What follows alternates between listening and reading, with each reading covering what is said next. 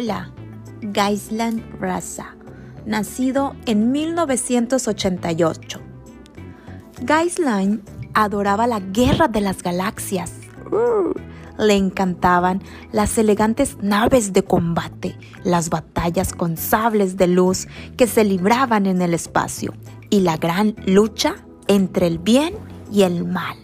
Las películas le gustaban tanto que grabó un video de él oscilando un bastón recoge bolas de golf como si fuera un Jedi con un sable de luz. Desafortunadamente, algunos chicos de su escuela descubrieron el video y lo subieron a internet sin pedirle permiso.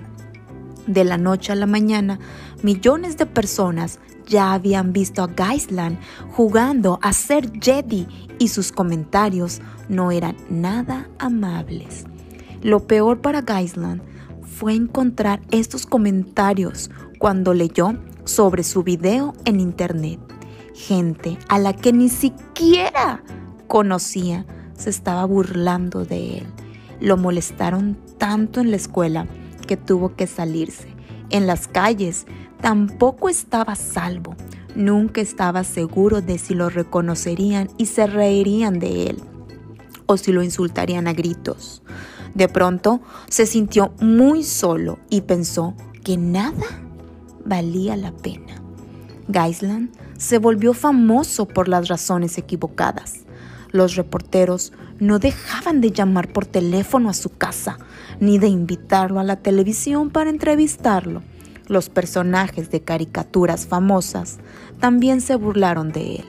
Aunque le tomó tiempo, poco a poco recobró la confianza en sí mismo, fue a la universidad y se graduó. Tiempo después, los padres de los niños que robaron su video tuvieron que pagarle mucho dinero a su familia por el dolor que sus hijos le habían causado. Geisland quiso enviarles un mensaje a todos los chicos que estuvieran en una situación parecida. Van a sobrevivir, no están solos, están rodeados de gente que los ama.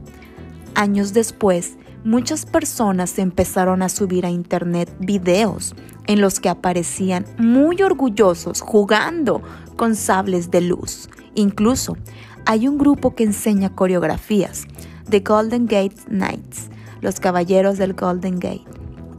Geisland Raza marcó un camino para otros seguidores de la Guerra de las Galaxias, dice el líder del grupo coreográfico de cierta forma. Él fue el elegido, el que nos llevó a todos a la luz.